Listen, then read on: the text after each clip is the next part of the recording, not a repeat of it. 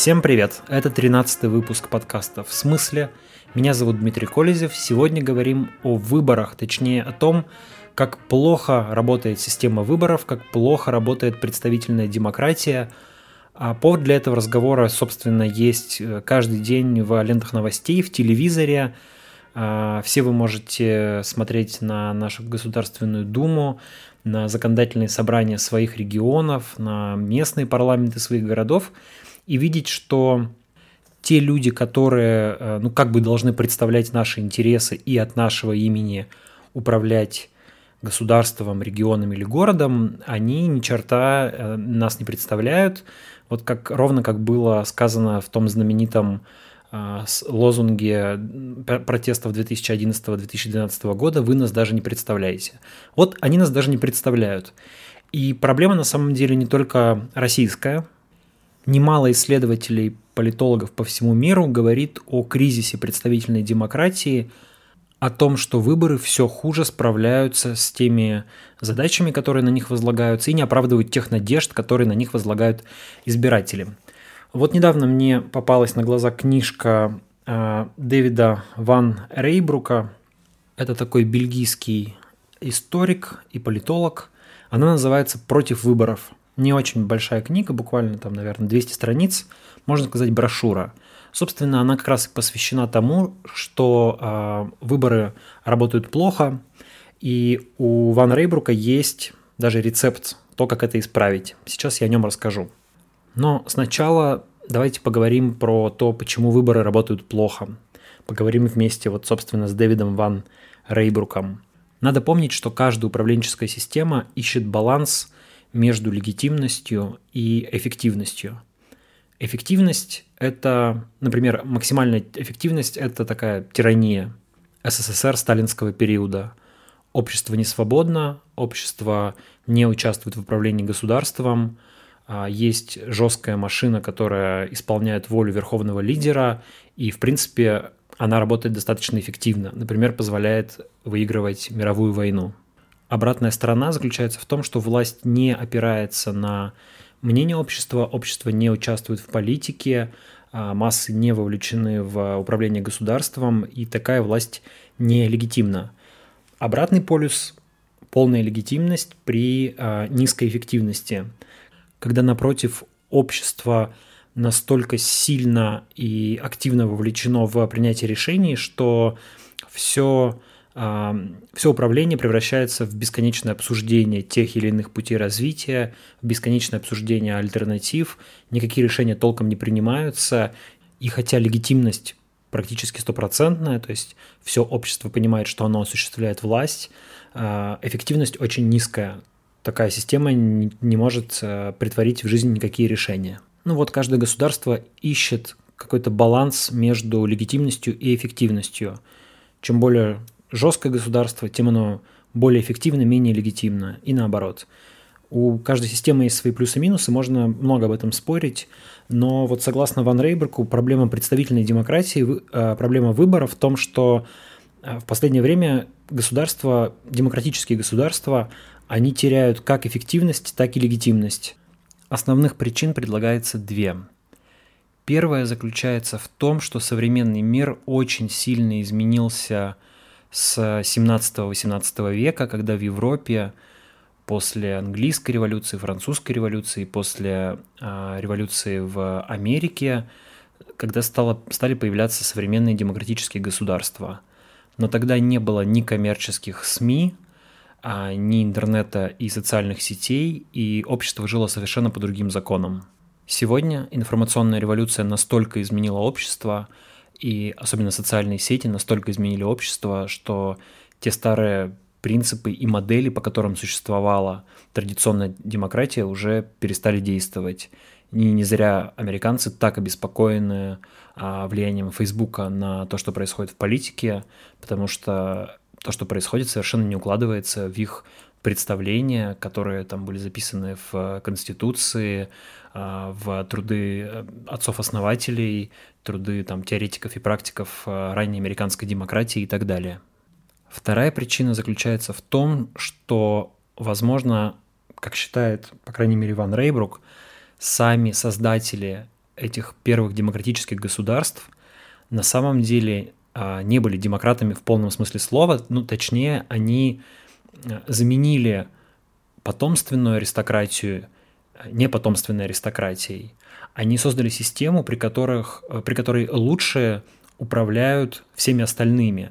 То есть выборная демократия подразумевает то, что какое-то количество людей оказывается лучше остальных – их выбирают, они становятся властью, и они управляют всеми остальными. Но постойте, говорит Ван Рейбрук, ведь именно а, власть лучших в переводе с греческого это и есть аристократия. Чем же выборная аристократия отличается от невыборной аристократии? Ну, скажете вы, например, тем, что в выборной аристократии стать руководителем может теоретически каждый. Для этого не обязательно быть сыном какого-нибудь барона, герцога, графа или короля, а вот любой человек буквально с улицы может э, при некотором там рвении, таланте, активности выбраться в законодательные органы, сделать карьеру, стать э, законодателем и влиять на управлять э, обществом и государством. Но достаточно взглянуть на российский парламент, да и на любые европейские парламенты, чтобы понять, что а никакие простые люди туда не попадают. Кто попадает в парламент? Ну, либо люди, которые обладают крупными финансовыми ресурсами и могут профинансировать свои избирательные кампании, либо люди, которые поддержаны какими-то политическими кланами или финансово-промышленными группами и защищают интересы этих кланов, этих групп и так далее. Но, в общем, кажется, мы не можем привести примеров, когда какие-то простые люди оказываются членами парламента, имеют какое-то влияние на происходящее события. В любом случае а, там собираются, собирается некая элита а, или те, кто считает себя элитой, но это не очень соответствует термину демократия, под которая а, вообще-то означает власть народа. А идеалом такой демократии Ван Рейбрук считает в первую очередь афинскую демократию, которая, как известно, была прямой, то есть э, в определенные периоды большинство граждан э, города-государства собирались вместе, чтобы вот буквально очно решать те или иные вопросы. Конечно, Афины э, несопоставимы по своим размерам ни с каким современным государством или даже городом. Нам трудно представить, что где-то в каком-то месте на одной площади соберется, там, не знаю, несколько сотен тысяч человек и будут криками или голосованием решать тот или иной вопрос, поэтому, конечно, такая модель не работает. Но нужно знать, что в Афинах по, помимо а, вот таких органов прямой демократии были и постоянно действующие органы, в которые люди избирались по жребию. То есть каждый гражданин, не прилагая со своей стороны никаких усилий, просто волею случая мог быть выбран на, как правило, небольшой, достаточно короткий период а, в управляющий орган, работал в этом органе, занимался управлением, чтобы через какое-то время сменить и передать свое место другому гражданину, также выбранному по жребию. Тут мы подходим как раз к тому рецепту, который Ван Рейбрук приводит в качестве рецепта исправления, излечения нашей демократии, нашей выборной системы. Он говорит, что нам необходимо а, вернуть в нашей демократии алиаторные принципы. Алиаторный значит как раз а, связанный со случайным, выбором, со случайным выбором, со жребием. И такая система работала не только в Афинах – Например, в Венецианской и Флорентийской республиках а, руководящие органы избирались по ну, очень сложной системе, описывать которую можно в, наверное, целых монографиях, но она включала в себя также и элементы выборов, и элементы жребия. И вот как раз а, такую систему Ван Рейбрук предлагает вернуть в современной демократии, попробовать хотя бы часть законодателей – избирать с помощью жребия. А, может быть, не среди всех людей, среди какой-то специальной выборки, а, среди, может быть, тех граждан, которые подали заявление и готовы работать на каких-то должностях, может быть, среди тех, кто сдал какой-то минимальный экзамен на образовательный ценз. Одним словом, нужно каким-то образом сделать систему представительной демократии более демократичной. Очевидное возражение этому то, что люди с улицы недостаточно профессиональны, недостаточно компетентны, чтобы решать те или иные государственные вопросы. На это возражение тоже есть свои ответы. Есть такой термин делиберативная демократия. Делиберативная или совещательная демократия. А в чем суть? В том, что если вы отбираете какое-то количество людей по жребию, усаживаете их в каком-то месте и просите их думать о чем-то, обсуждать что-то, обсуждать разные концепции, разные идеи, спорить между собой, вникать в какую-то проблему, то, как выясняется, качество принятия решений этими людьми оказывается достаточно высоким. А согласно разным там исследованиям, экспериментам, оно не ниже, чем у а, профессиональных политиков, которые собираются в парламенте. Тем более, что этим людям, которые участвуют в процедурах делиберативной демократии, могут помогать эксперты, помощники, они могут выслушивать доклады, собственно, как делают и депутаты в парламентах, которые тоже пользуются аппаратом помощников, тоже пользуются различными экспертами и так далее.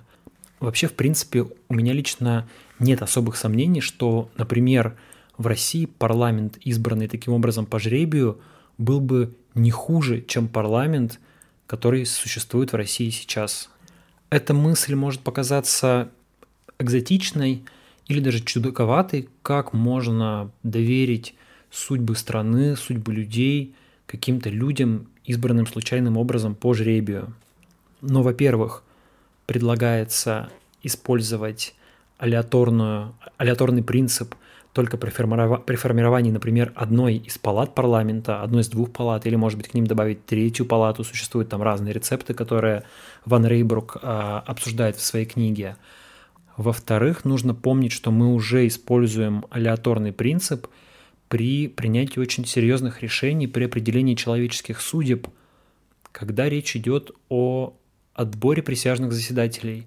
Ведь они избираются ровно таким способом, каким и предлагается избирать э, органы власти по алиаторному принципу. Есть какой-то перечень граждан, не имеющих судимости, э, отвечающих тем или иным критериям, которые необходимы, из которых по жребию система выбирает 12 или сколько-то там присяжных, которые как раз в духе делиберативной демократии садятся, вникают в какую-то, пробле- э, в какую-то проблему, обсуждают ее, спорят между собой. Смотрите тут фильм «12 разгневанных мужчин», и потом принимают решение. И, в принципе, как показывает и российская, и мировая практика, эти решения, они и достаточно легитимны, и достаточно эффективны. По крайней мере, практика а, присяжных заседателей в России расширяется, скорее всего, будет расширяться дальше, то есть юридическим сообществом, политиками и людьми в целом она признана как работающая практика. Почему же мы доверяем случайно отобранным людям решать судьбу подозреваемых в преступлениях, но не можем попробовать хотя бы дать случайно отобранным людям а, формировать законы, принимать управленческие решения и так далее. Я не скажу, что я во всем согласен с Ван Рейбруком, наверное, мне самому лично ближе принципы такой прямой интернет-демократии, ведь современные технологии дают возможность людям самим непосредственно участвовать в принятии решений, хотя Ван Рейбрук критикует эту концепцию и, возможно, справедливо. Тут можно вспомнить пример Брекзита или победы Трампа и сказать, что когда большому количеству людей доверяют принимать те или иные решения, они не всегда действуют обдуманно. А вот когда некоторое количество истинных представителей народа, отобранных по жребию, собирается вместе и начинает вникать в проблему, обсуждать ее, это становится гораздо более эффективно, пишет Ван Рейбрук. В конце книги он приводит э, ну, достаточно сложную модель э, управления государством с использованием и выборных элементов, или алиаторных элементов, там шесть разных органов власти, которые взаимодействуют между собой, проверяют друг друга, а, поддерживают друг друга, являются системой сдержки противовесов. Ну, я сейчас не буду все это пересказывать, если вам интересно, вы можете найти эту книгу и прочитать ее. В целом она достаточно интересная, она позволяет посмотреть на происходящее вокруг нас события, явления несколько с другой стороны. Говорят, что книга стала очень популярной в Европе, и действительно на фоне определенного кризиса представительной демократии, кризиса доверия к политикам, к партиям, а, может быть, какие-то из высказанных в ней идей постепенно начнут находить применение сначала где-нибудь на муниципальном уровне, потом на уровне регионов, потом даже на уровне государств. Поначалу в Европе, может быть, когда-нибудь и в России, кто знает. Правда, как считает сам Ван Рейбрук, безусловно, приходу алиаторной демократии будут противиться не только политики, которые заинтересованы в сохранении нынешней системы, но и средства массовой информации, которые воспринимают современную а, демократию, современную политику как бесконечное шоу. И та система, которая предлагается Ван Рейбруком, конечно, гораздо менее драматична. Она не содержит элемента выборов, противостояния дебатов, а, противостояния разных политических платформ, войны компроматов и так далее. Все эти э, избирательные технологии просто станут ненужны. И, как считает Ван Рейбрук, э, это хорошо, потому что политики перестанут оглядываться на выборы, а, они смогут просто отведенный им срок эффективно работать, вникать в проблемы, не думая о том, нужно им быть переизбранными или не нужно им быть переизбранными. И это, по его мнению, тоже один из плюсов той алиаторной модели, которую нам предлагает. Вот и все на сегодня. Это был 13 выпуск подкаста «В смысле?». Меня зовут Дмитрий Колезев. Пишите мне на электронную почту kolezев.gmail.com. Подписывайтесь на канал в Телеграме, анонимный канал Дмитрия Колезева. Можно читать меня в Твиттере тоже по нику Колезев. Подписывайтесь на подкаст в iTunes, в Google подкастах или в других приложениях. Ставьте оценки, оставляйте комментарии. Пока.